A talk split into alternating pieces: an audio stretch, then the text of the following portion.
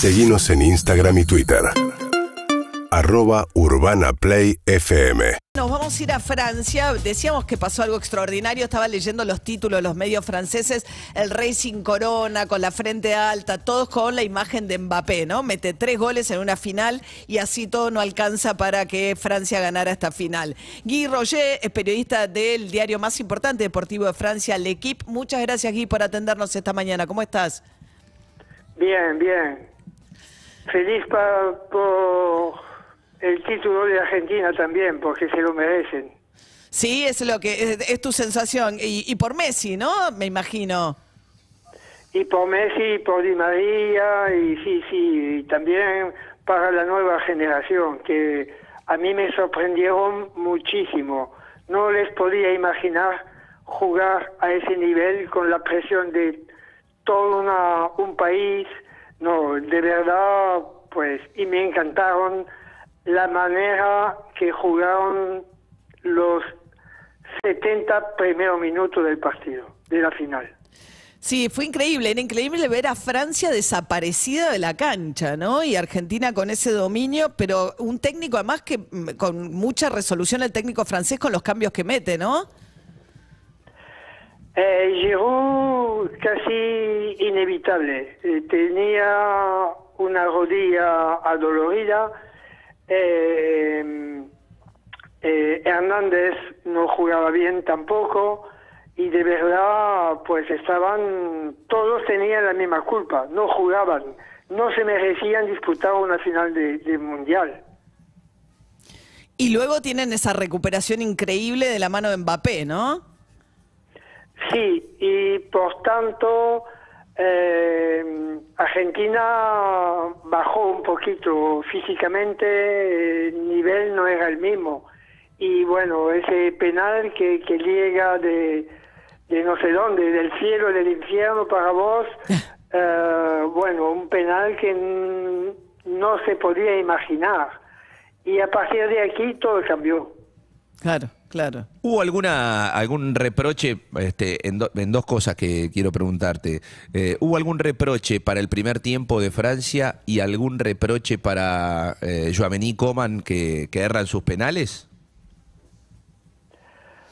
Eh, no, era un penal en una tenda de penalti, no puedes hacer ningún reproche. No, imposible. Eh, en la primera parte del cuando Francia pasó completamente desaparecida del partido, sí, eso es imperdonable. No puede, no puedes mm, mm, estar en, el- en la cancha como casi como espectador, viendo a a Argentina como jugaba y, y ordenaba. eh, No, no, eso es para mí imperdonable.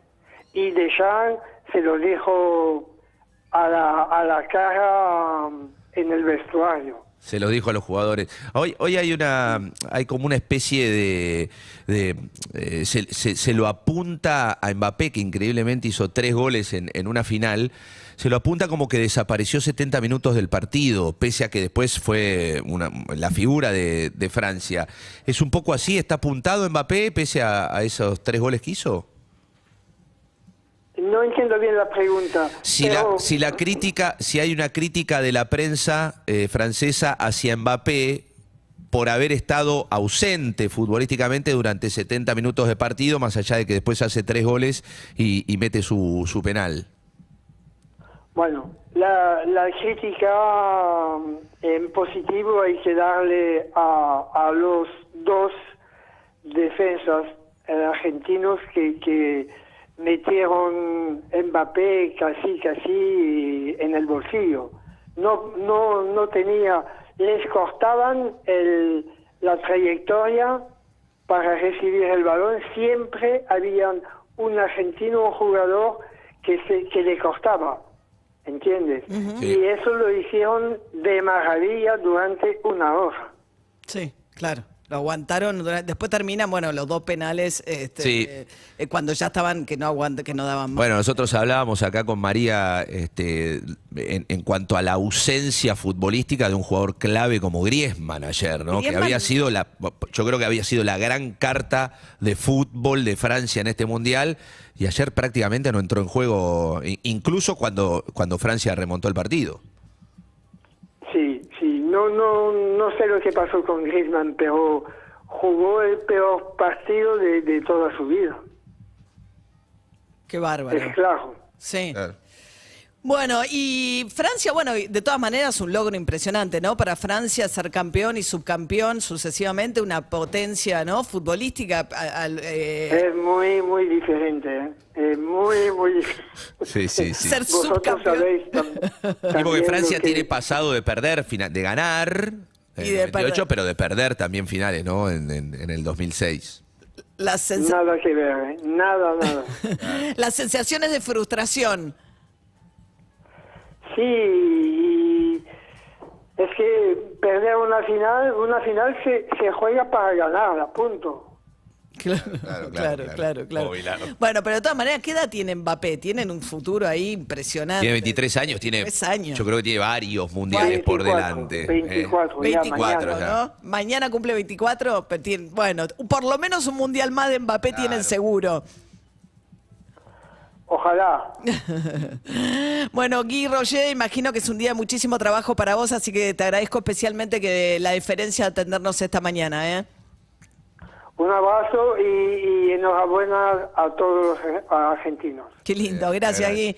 Eh, periodista del equipo, el principal medio de deportes de Francia, ¿eh? El, eh, Te digo ah, que eh, Gui los, los mató, eh, lo mató a Griezmann, lo mató a Mbappé, lo Dijo mató, lo que mató es a todos. imperdonable que hayan estado 70 minutos jugando una final si- como si no estuviesen en la cancha. Sí, lo que sí. ha sido el entretiempo, ¿no? Bueno, él, eh, eh, el, equipo tiene, contaba- el equipo tiene buena información Muy y dice que en el entretiempo de Jam se los dijo en la cara, ¿no? Y después, bueno, hubo una reacción, pero recién a partir de los 25 de segundo tiempo la reacción. Sí, pero tamaña reacción, ¿no? Sí, sí, lamentable. 7 y 42 de la mañana.